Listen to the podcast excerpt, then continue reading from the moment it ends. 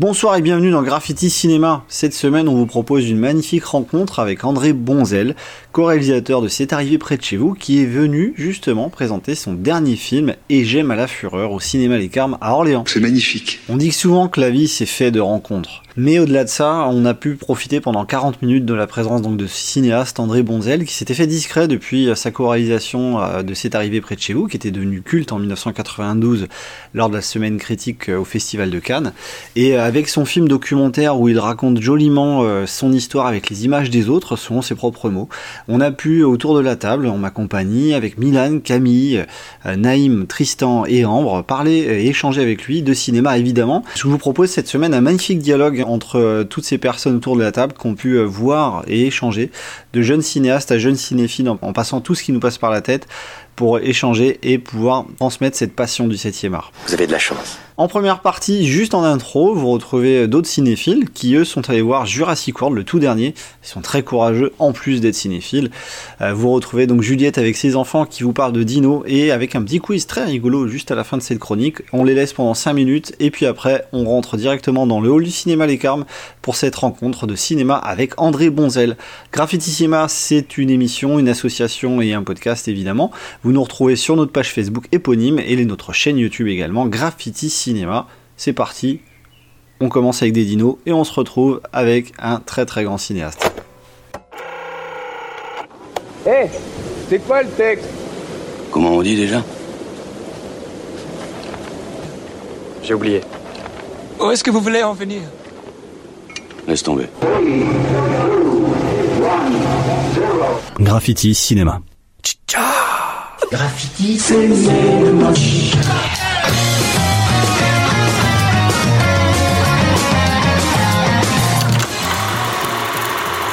T'inquiète pas, je te promets de la ramener.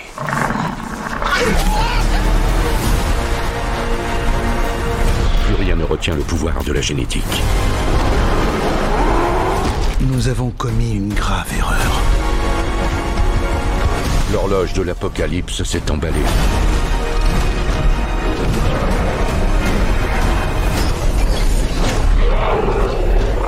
Bonjour les enfants, alors on a vu euh, Jurassic, Jurassic World World 3, Le euh, monde d'après. Le monde d'après. Alors qu'est-ce que vous en avez pensé?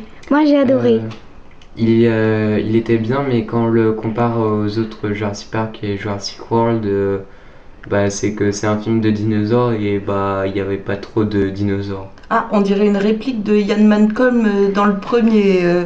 Est-ce que vous avez envisagé de mettre des dinosaures dans votre parc à dinosaures? D'accord. Donc les dinosaures, ça manque un petit peu. Euh, oui, Oui. quand on compare aux, aux autres films, euh, bah euh, oui, ça en manque. Alors toi, Émilie, tu n'avais pas vu tous les autres euh, Jurassic, que ce soit Park ou World. Est-ce que c'était gênant pour toi comprendre l'histoire? Euh, pas du tout. Pas du tout. Et donc, qu'est-ce qui t'a plu? Parce que tu as dit que tu avais adoré. Tout. Tout, c'est-à-dire les effets spéciaux, l'histoire, Oui, les sauf personnages. Sauf que quand même, il n'y avait pas beaucoup de dinosaures. Il n'y avait pas beaucoup de dinosaures, donc c'est ce que disait aussi Tristan. Oui. Euh, quelque chose à dire, quelque chose qui vous a marqué particulièrement? Euh, moi, c'est la scène euh, bah, justement avec le Giganotosaure, donc le nouveau euh, prédateur en quelque sorte du film. Oui. euh, où euh, un où je sais plus c'est qui le nom mais avec un bâton il prend une euh, Bah, c'est Yann Malcolm, justement, oui.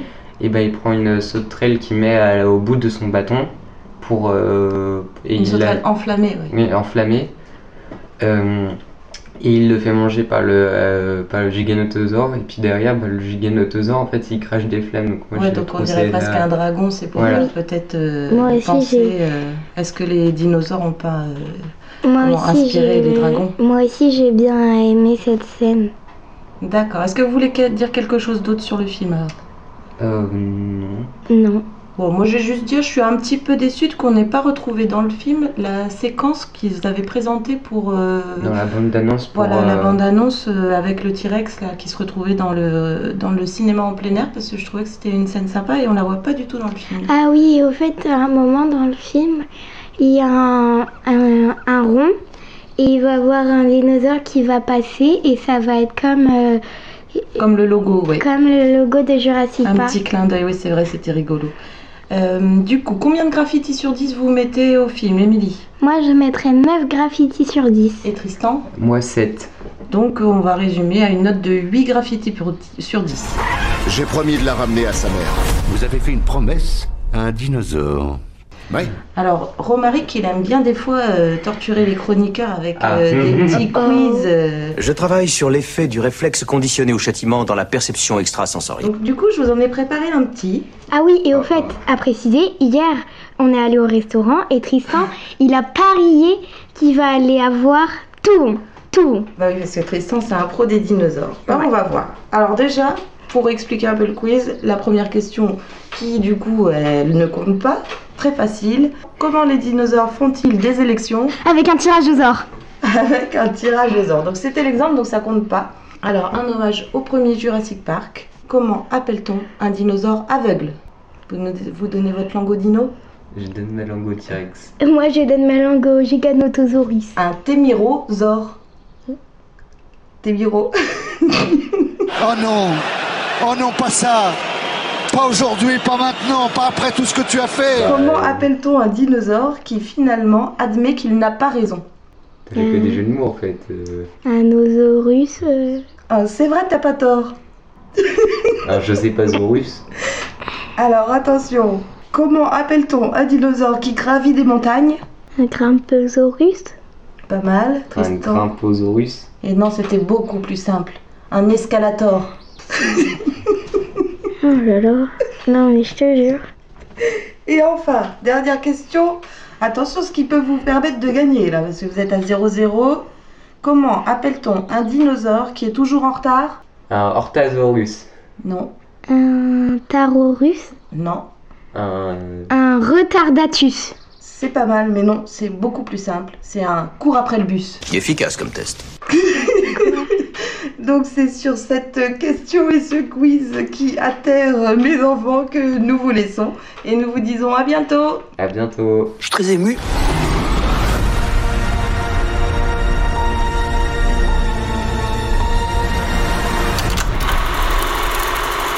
Depuis mon enfance, je collectionne les bobines de films d'amateurs et d'anonymes. Voir la vie des autres m'a sans cesse fasciné. Ces cinéastes d'un jour filment leurs amours, leur bonheur, dans une vaine tentative d'arrêter le temps. Peut-être que ces bobines de films peuvent m'apprendre des choses sur mes ancêtres et sur moi-même. Après tout, les histoires de famille se ressemblent souvent.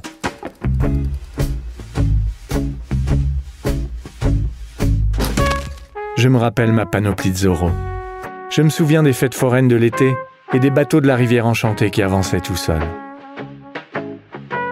Si je pouvais revoir la réalité, revisionner le passé, est-ce que mes souvenirs ressembleraient à ces images? J'ai toujours voulu devenir réalisateur. Tu m'imagines dans 10 ans quand on se verra tous comme ça? Toi qui auras grossi, Rémi André, lui, peut-être qu'il sera devenu chauve. Et ce que j'aimais le plus, c'était filmer mes copines. Combien de cinéastes ont fait des films simplement pour séduire les actrices dont ils étaient amoureux? N'est-ce pas là la plus belle des raisons de faire un film? Vous êtes en train de me bouleverser avec votre truc. hein.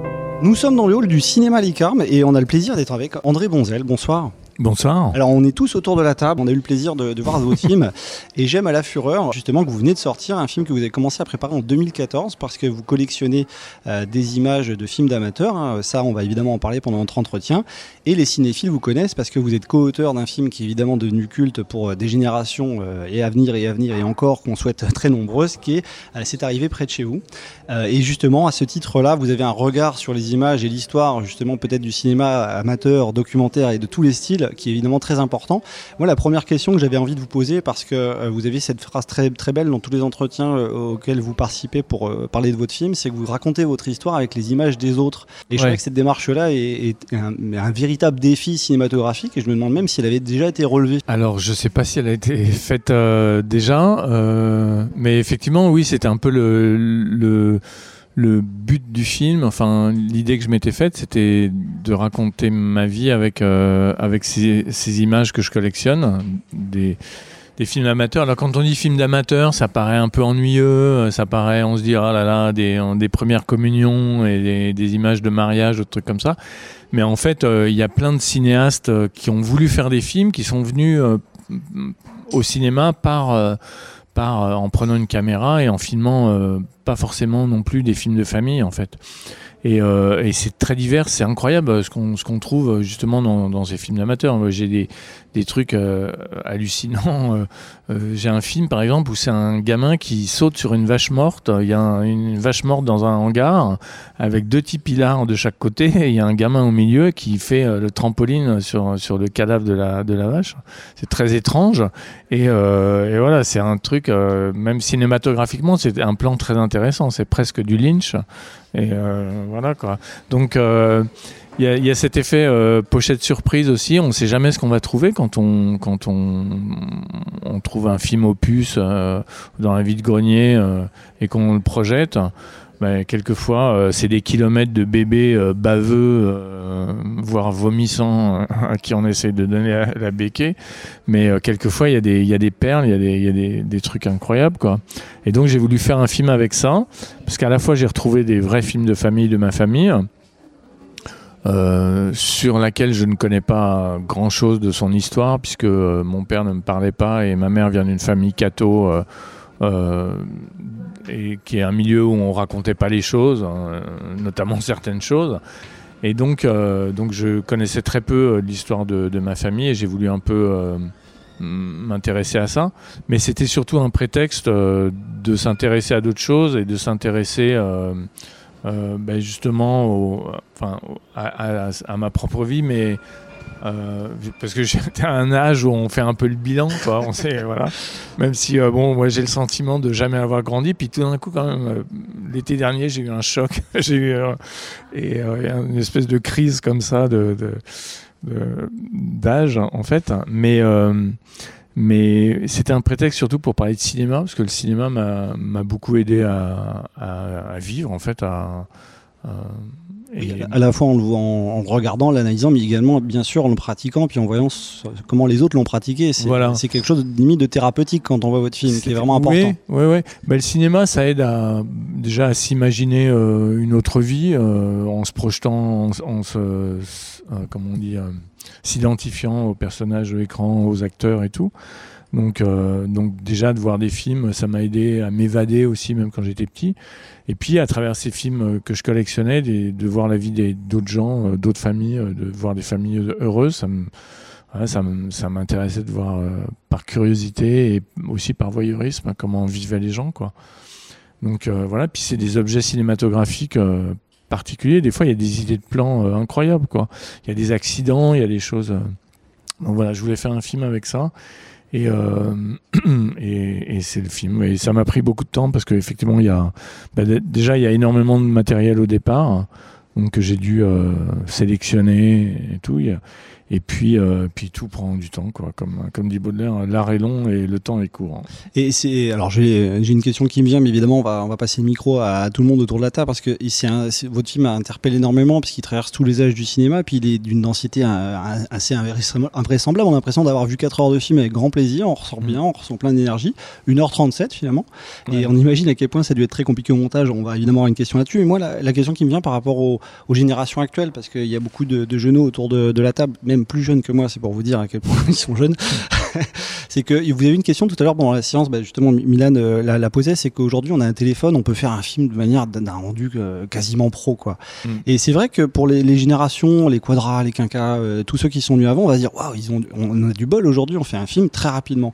Euh, moi, la question, je voudrais un peu la, la renverser dans le sens où ce qui est très fort dans les images que vous mettez en scène dans, dans ce film, c'est qu'il y a beaucoup d'imperfections et que ces imperfections, on arrive à en reconstituer, à en faire un récit Mm. et que ça, elles ont finalement, dans un sens, peut-être, on peut leur trouver plus de profondeur que des images un peu peut-être un peu plus plates et plus parfaites euh, qu'aujourd'hui. Ouais. Ben, je pense que les imperfections, euh, c'est pas grave. Les imperfections formelles, par exemple, euh, c'est pas grave. Je pense que le, plus important quand on fait un film, c'est le propos qu'on tient et ce qu'on raconte, quoi, en fait. Après, la forme, bah, c'est très important puisque le, cinéma, c'est aussi de la forme. Mais je pense que les meilleurs films euh, très proprement faits, euh, très bien faits, euh, qui, qui ont un propos euh, inintéressant, euh, n'ont pas d'intérêt, quoi. Donc, euh, donc voilà, et je préfère un film qui me raconte quelque chose, qui me touche, qui euh, ou, avec par exemple un acteur génial qui, qui touche, voilà, qui, qui nous surprend, euh, même s'il y a des imperf- imperfections formelles ou voilà, c'est pas grave quoi. C'est, mais avant tout, c'est ce qu'on raconte quoi.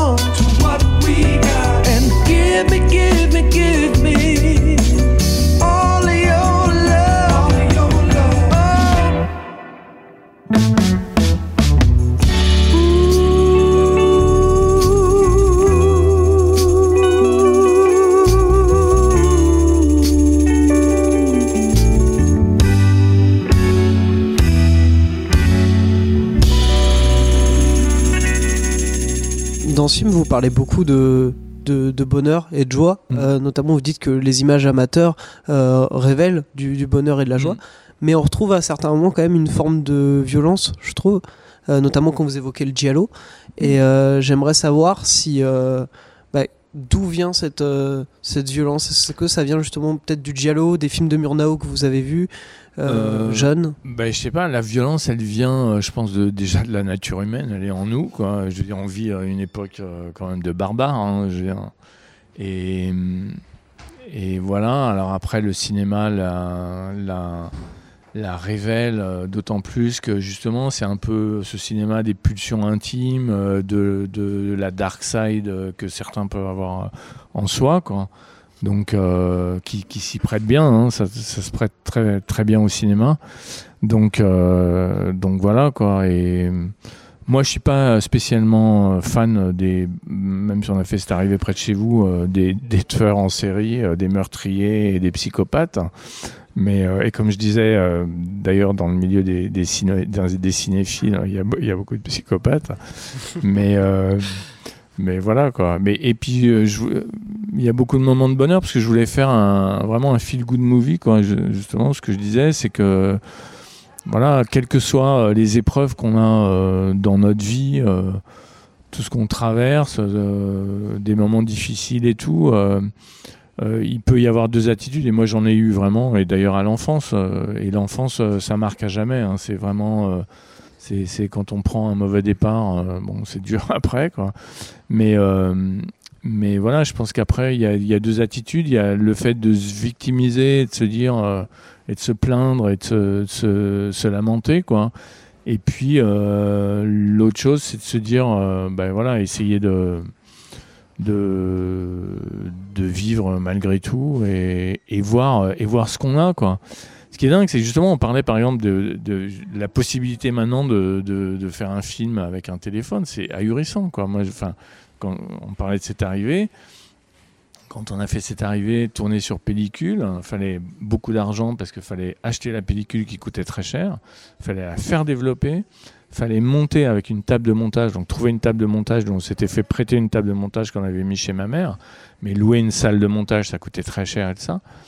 Après, il fallait mixer avec, euh, dans un auditorium, ça avait été mixé, en fait, le, le, coût euh, seul du mixage de cette arrivée, si on l'avait payé, c'était le budget total du film, en fait. Quoi.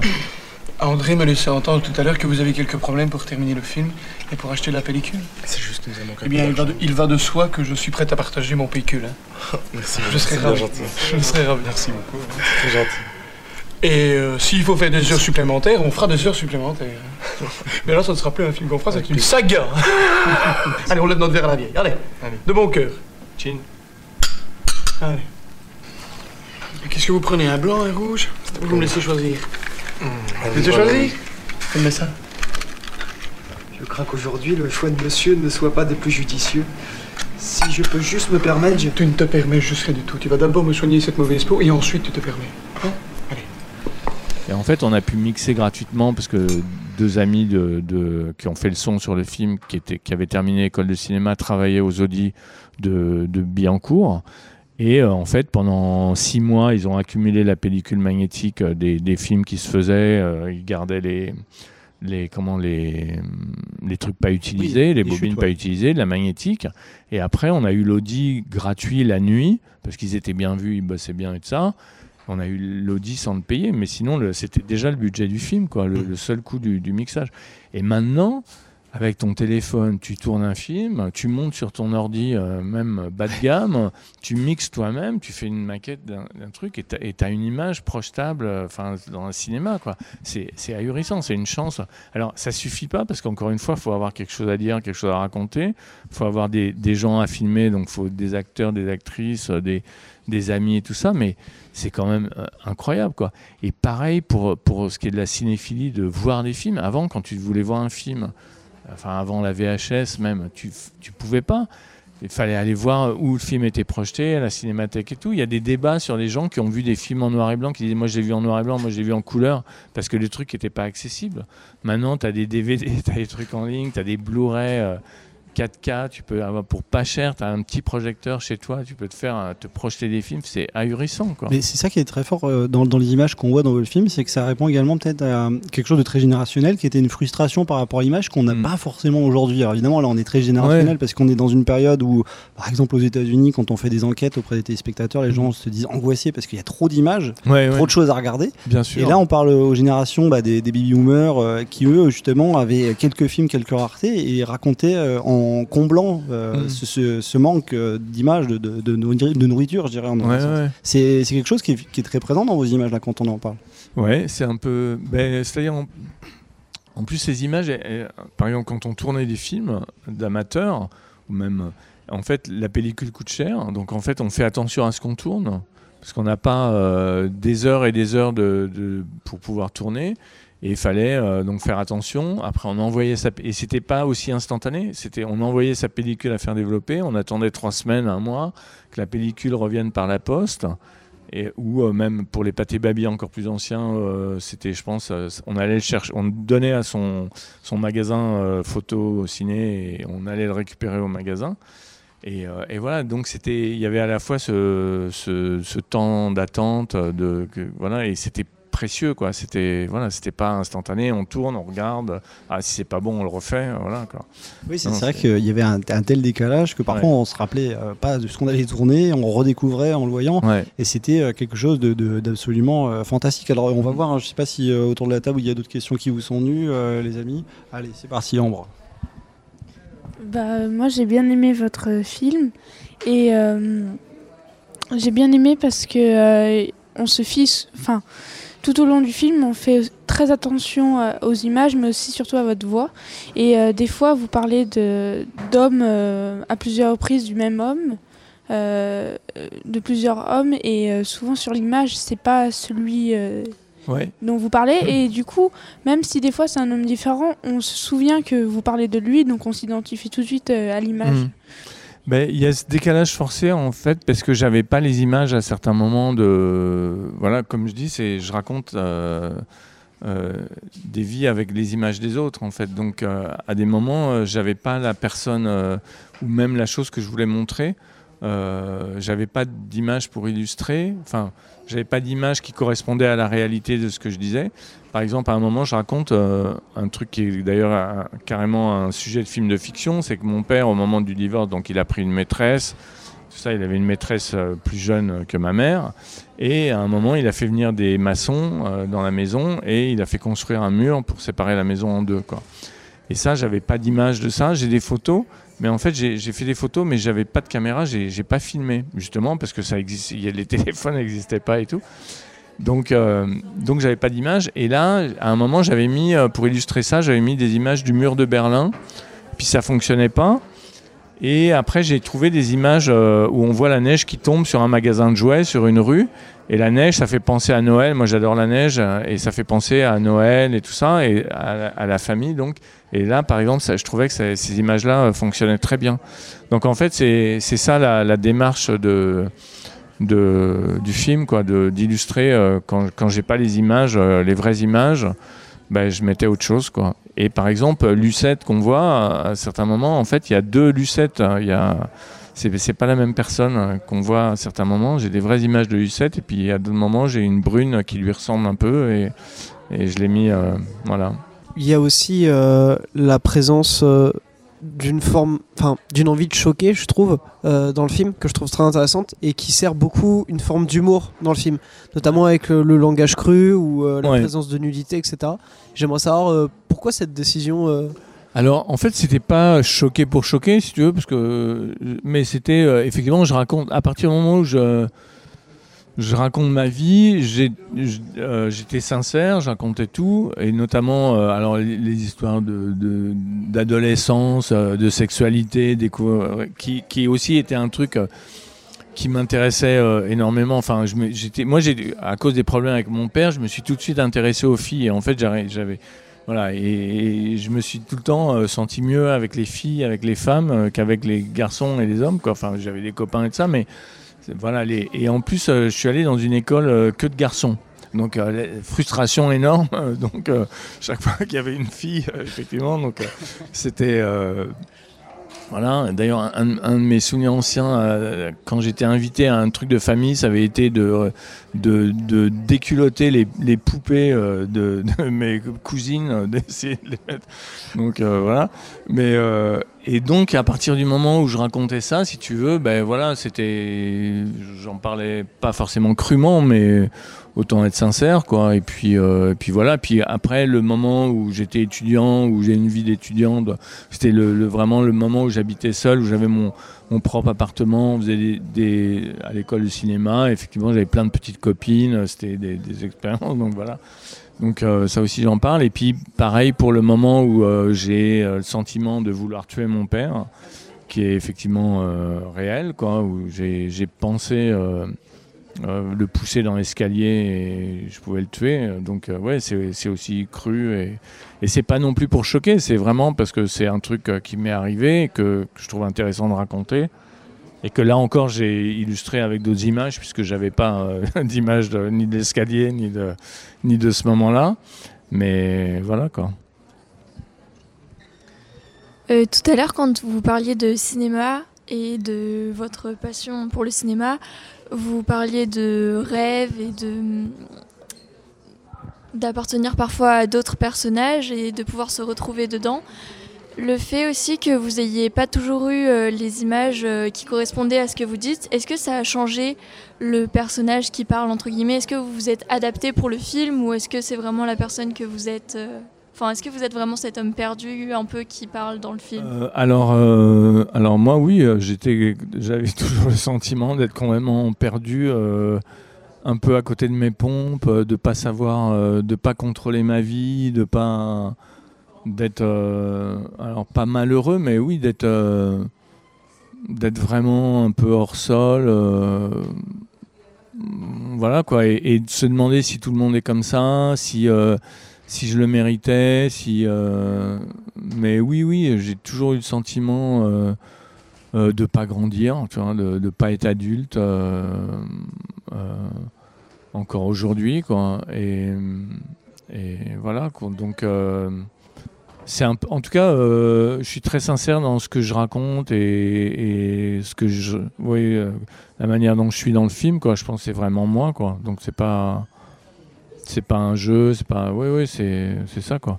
Et d'être, euh, et justement, comme je dis, le, cinéma m'a, ai- m'a aidé un peu à, à trouver, euh, enfin, à voir d'autres mondes, à voir. euh, c'était une vitrine sur le monde euh, réel, quoi que je connaissais pas. J'ai eu beaucoup de. euh, Quand j'étais lycéen, euh, je séchais beaucoup les cours. En général, j'allais à l'école le matin et l'après-midi, j'allais voir un film. Euh, et euh, et j'allais voir beaucoup de films américains euh, qui passaient dans les cinémas action, qui étaient des films à la fois grand public, mais quand même euh, un peu de qualité. Toute cette période du cinéma des années 70 américain, euh, de The Graduate à- au premier film de Scorsese et tout, quoi. Et, et ça m'aidait à. Bon, ça m'a fait beaucoup fantasmer sur les, sur les États-Unis. Après, un, un moment, je suis parti aux États-Unis un an. Mais, euh, mais voilà, ça m'aidait à, voir, à appréhender le monde, quoi. Que je comprenais mal. euh, voilà, donc j'ai vu le monde à travers les films, à travers le cinéma. Et, ça m'a aidé. Et voir plein de gens à l'écran aussi à côté de leur pompe, ça me rassurait en me disant voilà, je suis pas, suis pas tout seul, quoi. Il paraît qu'on voit toute sa vie défiler quand on est sur le point d'y passer. Il paraît qu'on sait le moment arrivé quand l'ultime projection est lancée. Que tout te revient comme un petit film à, l'accélérer. Il paraît qu'on n'y voit pas les moments mauvais, qu'on pardonne tout, je sais pas si c'est vrai. Il paraît qu'on n'a pas peur que la mort n'est rien, pas encore là et hop, déjà loin. Que tout comme un petit film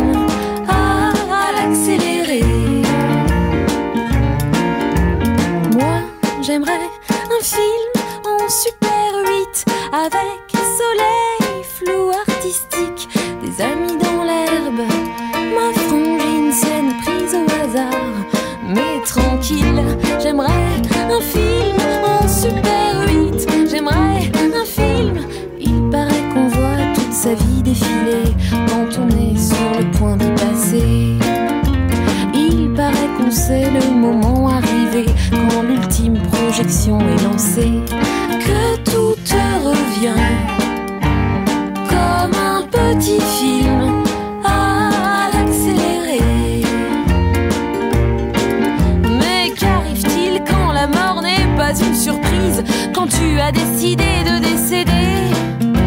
Est-ce que la bobine se déroule quand même derrière l'écran de tes yeux?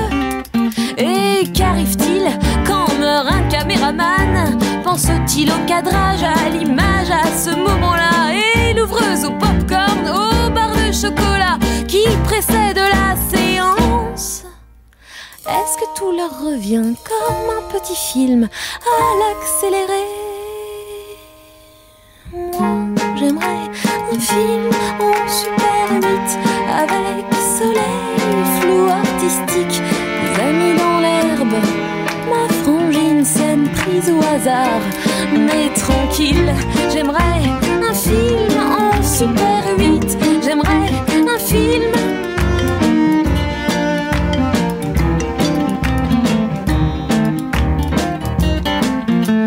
Il paraît qu'on veut tous mourir pas se réveiller, c'est tentant.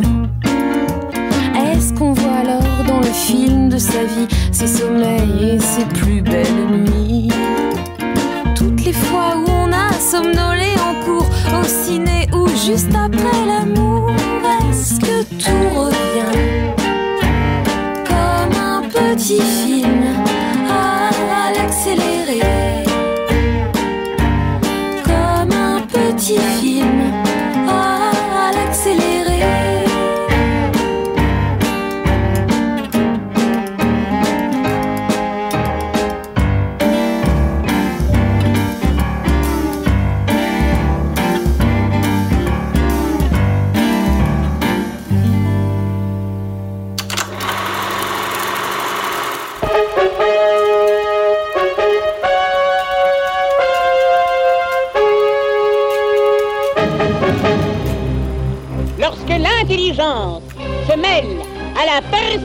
et à la ruse, il en résulte des hommes d'une stature peu commune.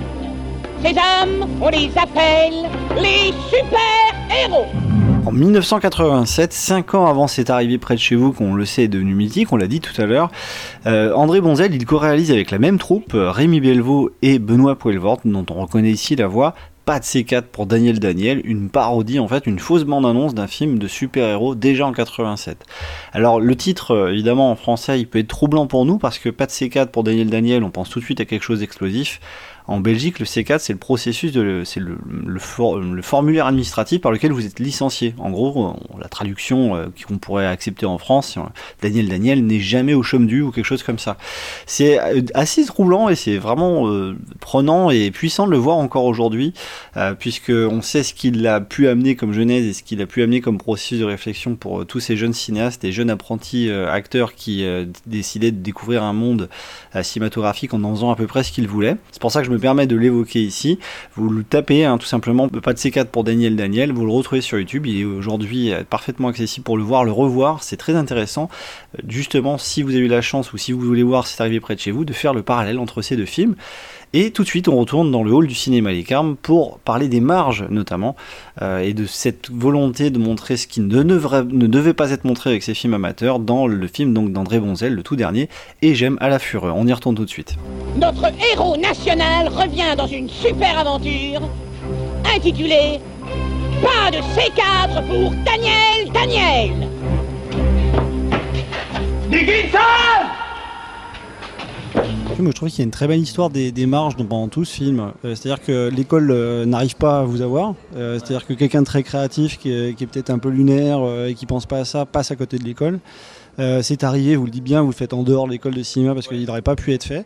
Et toutes les images illustratives, elles n'étaient pas destinées à être projetées. Et je trouvais qu'il y avait aussi le rouge dans, votre film, c'est que on- tout ce qu'on voit là n'aurait peut-être pas dû exister. Ce qui fait justement que c'est en- ça en devient très précieux dans un sens.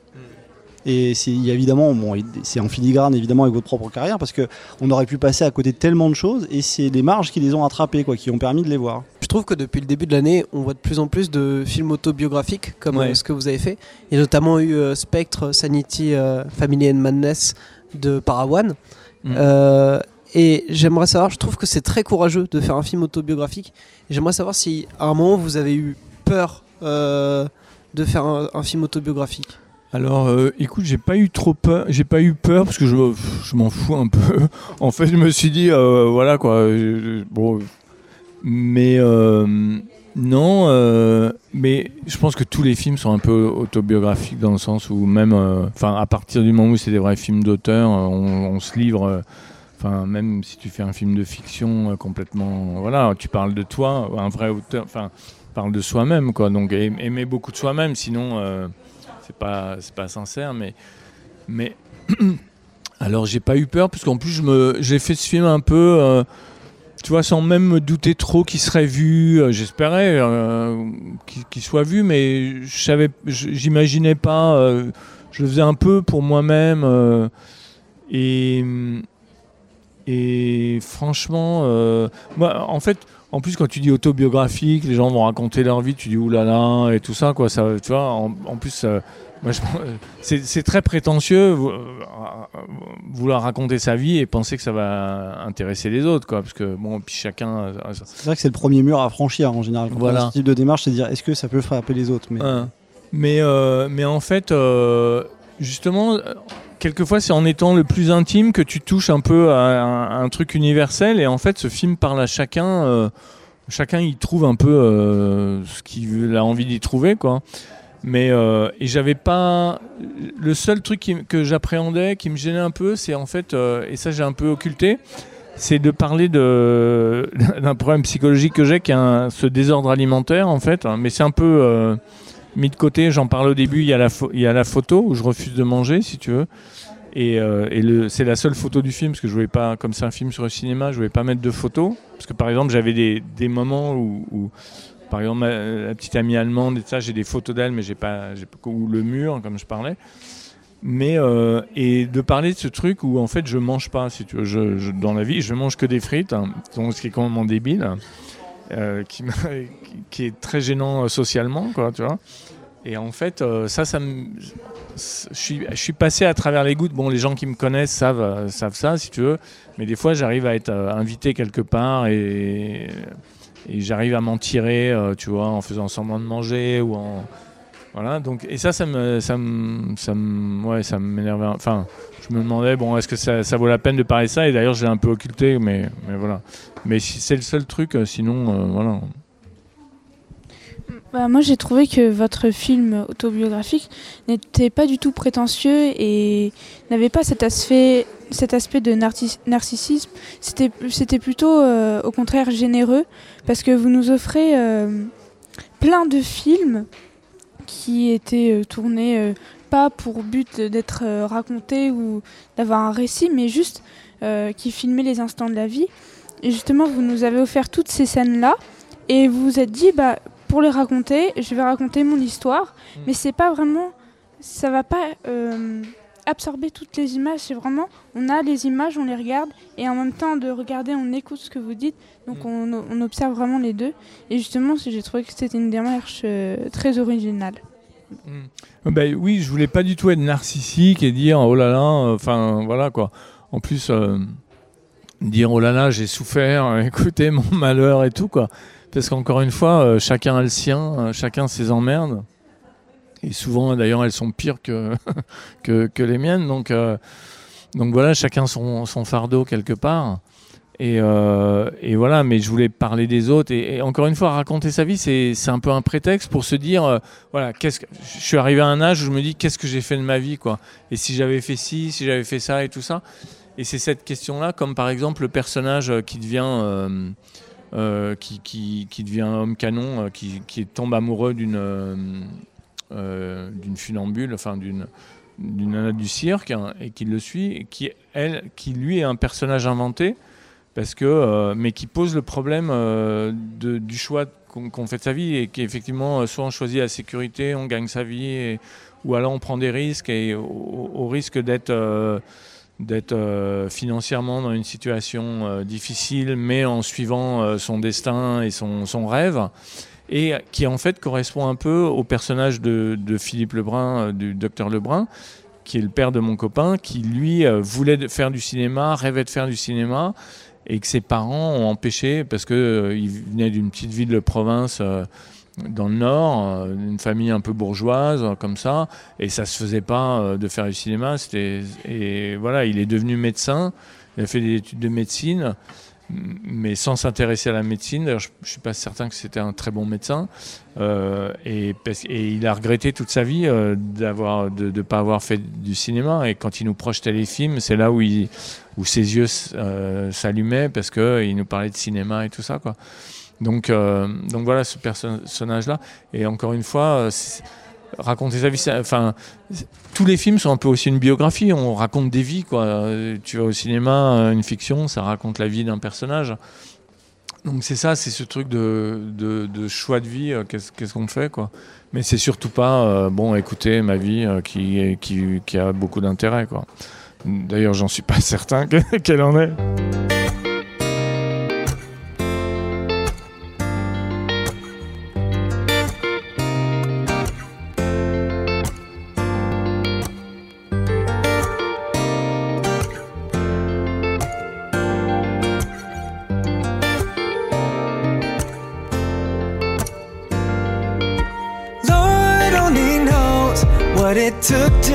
to making you like a blossom of a tree or the color of a jewel. So divine is the feeling that I find like a sweet mountain breeze and a fragment of my mind. I said, darling, you are all I want for sure, darling. You give me everything and more. Said, darling. Ooh, yeah, girl. You know I miss you. Mm-hmm.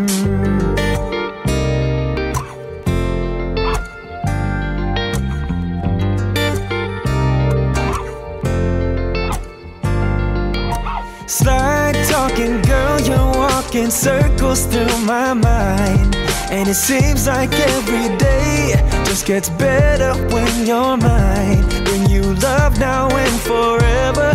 For my hurt, you are the cure. Like a spring, you keep me healthy with a substance that is pure. And I said, darling, darling, I'm feeling rich although I'm poor. I said, darling.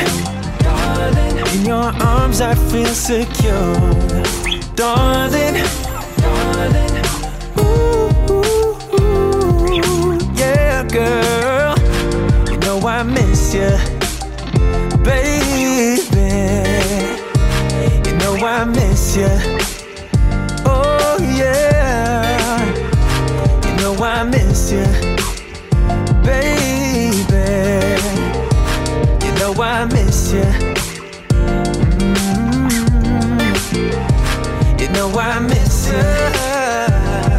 said, darling, oh darling, you are all I want for sure. All I want for sure. Darling, in your arms I feel secure. I feel secure. Darling, I'm feeling rich although I'm poor.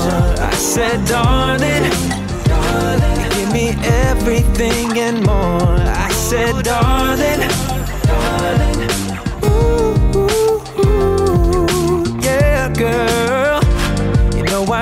街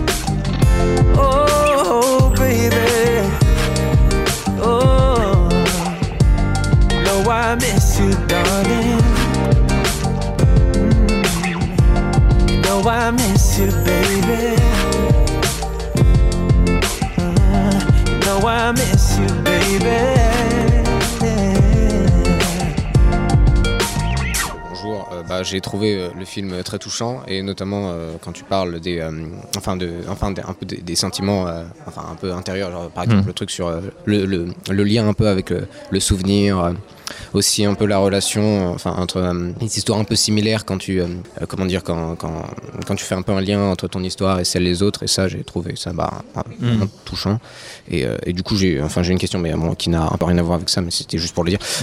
En gros c'est sur à un moment du coup tu, tu évoques, enfin on, le voit, on le voit même à l'image, euh, euh, l'INSAS à, à Bruxelles, Ouais. je sais pas si ça se prononce, et donc, euh, et du coup, de ce que j'ai cru comprendre, t'as pas trop euh, aimé les, enfin, tes, tes- tes études, ou, ou je, enfin je sais pas, mais Ouais. et du coup peut-être, enfin je sais pas si, si, Si, si, parler de alors, tes études. en fait, moi, j'aimais, j'adorais mes études parce que pour la première fois, je faisais des films sans.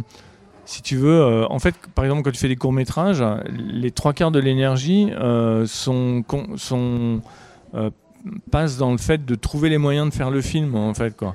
Et après, euh, quand tu fais le film, t'es es à genoux parce que euh, tout, tout est passé.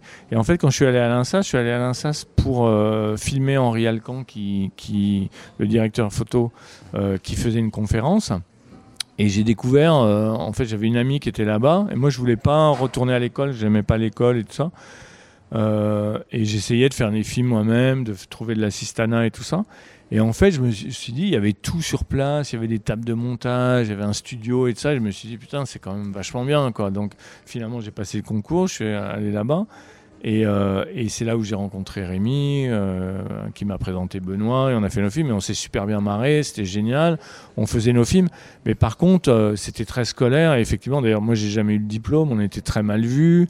Euh, euh, voilà. euh, et c'est seulement après, quand on a fait cette arrivée près de chez vous, que l'école a, essayé de nous récupérer un peu. Ils disaient Ah, regardez, ils viennent de, de l'INSA, c'est tout ça. Quoi. Mais en fait, nous, on était super mal vus. D'ailleurs, Rémi avait failli se faire virer en première année. voilà quoi, les, les profs nous, ils avaient refusé son fin, de faire son fin d'études. Enfin voilà, et on avait fait un court métrage en dehors de l'école. Par contre, on avait le matériel, donc on utilisait le matériel pour faire notre propre film. On avait fait euh, une fausse bande-annonce, s'appelle Pas de C4 pour Daniel Daniel, et tout ça qu'on voit. sur- Ouais. Et, euh, voilà, donc c'était super. Et en fait, c'est ça, c'est euh, faire des films, ça se fait pas seul. Et le, truc le plus important, c'est avoir une bande de copains, avoir avoir les gens avec qui tu vas faire le- les films et avoir une espèce de, de désir commun, quoi, de de le faire ensemble. Mais c'est ça, quoi. Ok. Et t'es t'es pas allé au bout euh, du coup de tes. euh, Euh, alors moi j'ai- je suis allé au bout mais j'ai jamais eu mon diplôme quoi. J'ai jamais voilà j'étais. Euh, non non parce que j'avais pas euh, j'avais pas passé les cours d'électronique et tout ça ça me gonflait et tout et puis euh, il y avait plein de trucs puis je m'étais mis quand même des profs ados je m'étais mis un prof d'image ado parce que euh, en fait euh, bon moi j'avais travaillé avant et tout ça donc enfin ouais j'avais un- j'avais un assez bon niveau mais une fois, euh, ils, avaient fait l'analyse d'un film de Van Der, hein, qui était Paris, Texas. Et en fait, euh, j'étais abonné à une revue qui s'appelle American Cinematographer, qui était euh, le, le revue des, chefs-op euh, américains. Et il y avait tout un article sur le tournage et de ça. Et donc, je, connaissais très bien comment le film avait été tourné par Robbie Muller, le, le chef-op. Et, euh, et en fait, le prof disait vraiment des conneries euh, monumentales, quoi. Et donc, j'ai- commencé à dire, euh, voilà, à sans trop faire le malin, mais quand même, quoi. Et Le- ça le troll avant Internet, voilà. Et une fois, et d'ailleurs, justement à la fin de l'année, quand j'avais pas eu le diplôme tout ça, il y a un prof de- d'image qui, qui était, qui m'avait dit, viens, on va prendre un verre et tout. Il me dit, alors, t'es content, hein? Alors, tu vois. Bah tu vois, tu l'as pas eu ton diplôme. Bah tu vois, et tout ça, toi. Et tout, euh, Ouais, euh, c'est- ce côté un plus, peu bon, scolaire. Il y avait ce truc euh, que l'école c'est c'est en Belgique et en fait il y a plein de Français qui vont là-bas. D'accord. Euh, et ils en ont marre un peu des Français, donc il y a une espèce de, de- de racisme anti-français parce qu'il y a plein de gens qui ont qui ont pas fait la Fémis ou Louis Lumière qui vont euh, là-bas. Et donc euh, je pense qu'il y avait il y avait des, je crois qu'il y a des quotas. Bon c'est normal, c'est une école publique euh, financée par les Belges, mais mais voilà quoi. Donc euh, il y avait ce, ce côté, on était un peu, euh, on nous prenait un peu pour des arrogances qu'on n'était pas du tout, mais mais voilà quoi. Et le mot de la fin, donc euh, dernière question pour Naïm. Euh, tu avais une question également pour notre invité. Euh, bah, pareil, j'ai beaucoup aimé le film, un peu comme tout le monde, euh, visiblement. Euh, mais j'ai été vraiment impressionné par euh, l'écriture du texte de la voix off que j'ai Mhm. beaucoup aimé. Et je me demandais euh, comment est-ce que ça vous est venu en quelque sorte d'écrire cette voix off? Est-ce que vous l'avez fait étape par étape en voyant Ouais. un peu le, le film ou vous l'avez fait d'un coup à l'avance ou pendant le montage? Enfin, ça, ça- c'est quelque chose qui me questionnait. Ben, ça s'est fait à la fois simultanément. Au départ, j'ai fait un ours, si tu veux, et en fait, j'ai fait aussi euh, ce que j'ai fait, c'est donc c'est un film euh, qui a le statut d'être un film documentaire. Mais en fait, c'est écrit un peu comme. Et, et qui est autobiographique, qui est vrai, mais je l'ai écrit un peu comme une fiction. J'ai adapté un peu euh, comme si c'était une fiction euh, écrite avec les, vraiment les règles de la fiction, avec genre les trois. Trois actes. voilà, et, et même un peu, si tu veux, que le personnage a un arc qui, au départ, il essaye, voilà, il tombe, et puis à la fin, il y a un happy end où il rencontre l'amour et tout ça. Euh, et, comme ça, je trouvais que ça, ça allait bien et ça suit euh, justement ce, ce- ce processus de, fiction, si tu veux, euh, avec un happy end un peu où en fait, voilà, j'ai cette période où ça va plus trop, après c'est arrivé, et, après je rencontre Anna, qui, est vrai, qui est, en fait, dans la, réalité, ça a passé un peu différemment, puisque Anna, j'ai rencontré avant de faire cette arrivée, en fait. Et d'ailleurs, elle, apparaît dans cette arrivée, elle fait un moment. Mais, euh, mais je trouve ça allait bien justement cette écriture euh, qui était voilà qui, qui est comme la fiction. Et la voix off j'ai écrite en même temps. Au départ j'avais écrit un, premier jour si tu veux. Puis au fur et à mesure du montage j'ai je réécrivais et tout. Et puis j'essayais de couper de la voix off parce que déjà il y en a trop c'est trop bavard. Donc d'essayer d'être concis moi j'ai du mal à- en écrivant euh, d'être concis quoi. Mais après et, et tout le temps dans la table de montage encore une fois tu vois avec le téléphone je m'enregistrais on, plaçait le fichier comme ça, c'est génial quoi. tu, peux voilà. Et donc euh, et puis après euh, le, second monteur avec qui j'ai travaillé, il essayait de couper la voix plein de fois et des fois il le coupait, euh, il me disait voilà regarde ça et en fait il coupait les trucs que je pensais ess- essentiels et en fait moins ça parlait mieux ça allait et, et voilà on comprend avec les images et, et c'était c'était comme ça quoi. Donc jusqu'au dernier moment on a encore euh, euh, changé, coupé les trucs et tout mais voilà. Ouais, il nous reste à vous remercier hein, vraiment pour ce film-là. Donc, et j'aime à la fureur André Bonzel parce que c'est vrai qu'on, on- comme on l'a entendu, on a reparcouru l'histoire du cinéma. C'est Mm. très générationnel. On, on est, on, il n'est pas qu'à soi. On peut se le passer et euh, il- on lui souhaite évidemment euh, tout ce qu'on espère, c'est-à-dire un très très bon bouche à oreille euh, pour redécouvrir ce film et puis bah, donner envie de faire du cinéma, de, de filmer des gens et puis pourquoi pas d'être dans le champ d'une caméra. C'est tout le mal qu'on nous souhaite. Ben, merci à vous. Un grand merci en tout cas. Vraiment, c'était un très très grand plaisir de- d'échanger avec vous. Merci. Graffiti Cinéma, c'est fini pour cette semaine et c'est bientôt fini pour la saison car dès euh, le prochain numéro, c'est une série de deux émissions que nous avons enregistrées à Virtual Room Saran pour parler de, le- des rapports des jeux vidéo et du cinéma euh, dans la nostalgie, dans cette espèce de, de vieille euh, angoisse de l'avenir qui s'exprime dans le retour en force des années 80 sur les grands et les petits écrans. Euh, la saison s'achève, on a été très très heureux en tout cas de le faire, on refera évidemment un mot de, fin là, dès, les prochaines émissions. N'oubliez pas euh, qu'on a une page Facebook, un Graffiti Cinéma sur laquelle vous pouvez prolonger les discussions des émissions, nous donner des thèmes d'émissions ou des idées d'émissions et pourquoi pas également bah, vous proposer tout simplement pour participer à notre émission, on sera très heureux de vous accueillir. Et on se quitte avec un dernier petit extrait de C'est arrivé près de chez vous, un film qu'on gagne toujours à découvrir ou redécouvrir, sans oublier évidemment l'improbable pas de C4 pour Daniel Daniel qu'on trouve sur YouTube. À la semaine prochaine, salut à tous et bonne séance. Tu vois, ici, on est dans un, on est dans un quartier à, majorité de vieilles personnes. hein. C'est-à-dire que les, les urbanistes conçoivent des logements dits sociaux. hein. C'est-à-dire des logements faits pour les jeunes, pour les jeunes couples qui démarrent, hein, pour les ouvriers, pour les ménagères, mais aussi peut-être pour les chômeurs. Tout ceci dans le plan d'une restructuration des plans de secteur visant à vaincre la solitude du troisième âge en l'intégrant à la population active. C'est une chouette idée. Mais où je ne suis pas d'accord, et c'est là qu'est la faille, c'est comment peut-on concevoir des, habitations sociales sans la moindre recherche esthétique? Ça, ça n'est pas possible. Hein je suis désolé. Allez. Hein? Bon, ils avaient pensé à installer des cerisiers du Japon tout le long des allées. Tu vois, un peu dans le style cité balnéaire anglaise. C'est une riche idée. Est-ce que tu crois qu'ils l'ont fait? Est-ce que tu crois qu'ils l'ont fait? Non. Si, si, ils l'ont fait. C'était pas mal parti. Mais ils se sont arrêtés là. Et c'est ça qui est dommage. Hein? Tu vois, c'était de la poudre aux yeux. Ils ont jeté de la poudre aux yeux, les gens, ont- les gens ont dit oui, mais non. Je- moi, j'ai été observateur, j'ai remarqué qu'on s'est arrêté à un moment et c'est ça qui est dommage. Regarde, qu'est-ce qui te saute la première fois que tu vois ça? La première chose qui te saute aux yeux Les briques. C'est les briques rouges. Et le rouge, c'est la couleur de quoi? Le rouge, c'est la couleur du sang, le rouge, c'est la couleur des Indiens, c'est la couleur de la violence. Hein? Alors que le fléau de notre société, et tout le monde s'accorde à le dire, est la violence, ils vont te foutre des briques rouges. Mais le rouge, c'est aussi la couleur du vin, mon vieux. Le vin qui dit vin dit pot de vin.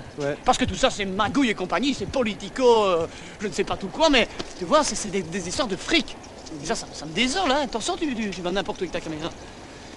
Les gens, ils aimeraient pouvoir s'arrêter et dire Tiens, quel, quel beau parterre, quelle, quelle magnifique asymétrie. Et, oh, et quelle, quelle belle tonalité de briques. Mais on ne leur donne pas l'occasion non plus. Alors ils préfèrent rester devant leur téléviseur et c'est dommage. Moi, personnellement, si j'avais dû concevoir ce genre de choses, j'aurais vu une habitation, tu vois, de plein pied, avec de grands parterres très aérés, un peu à la Frank Lloyd.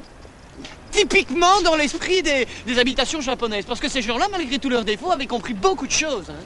Pourquoi vous avez fait euh, ces graffitis? Pourquoi vous faites ça? Hein?